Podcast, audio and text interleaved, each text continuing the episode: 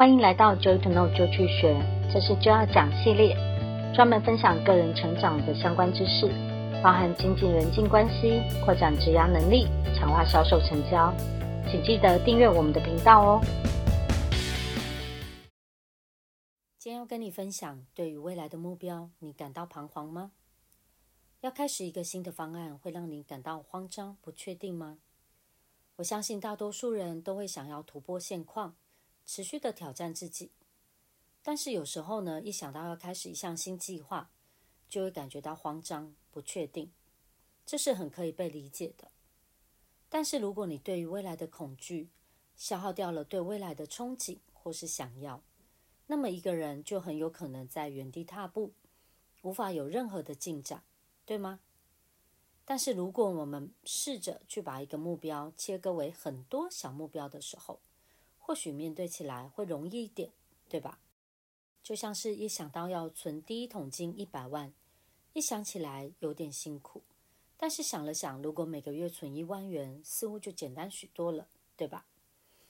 再来，对于目标的恐惧、不确定感，其实主要是因为一开始有许多的问题你没有答案，就这么简单。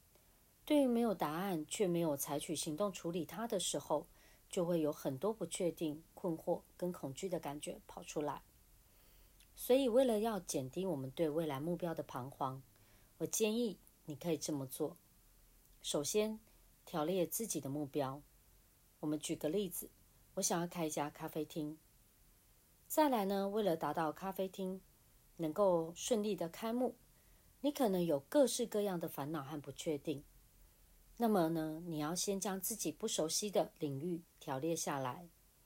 举个例子，可能像是不确定咖啡机的成本有多少，也不确定人事的开支是多少，那也不确定是否有什么样的餐饮法规一定要遵守，或者不晓得什么样的地点比较合适，等等等。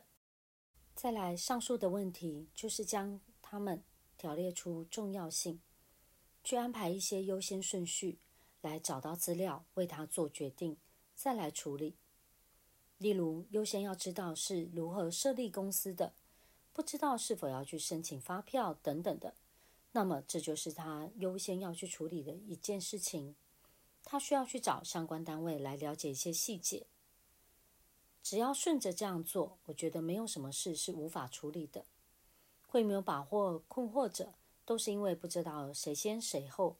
或者是闷着头一直想，却没有真正的去行动找答案，最后呢，导致自己越来越烦，而且没有完成任何事情。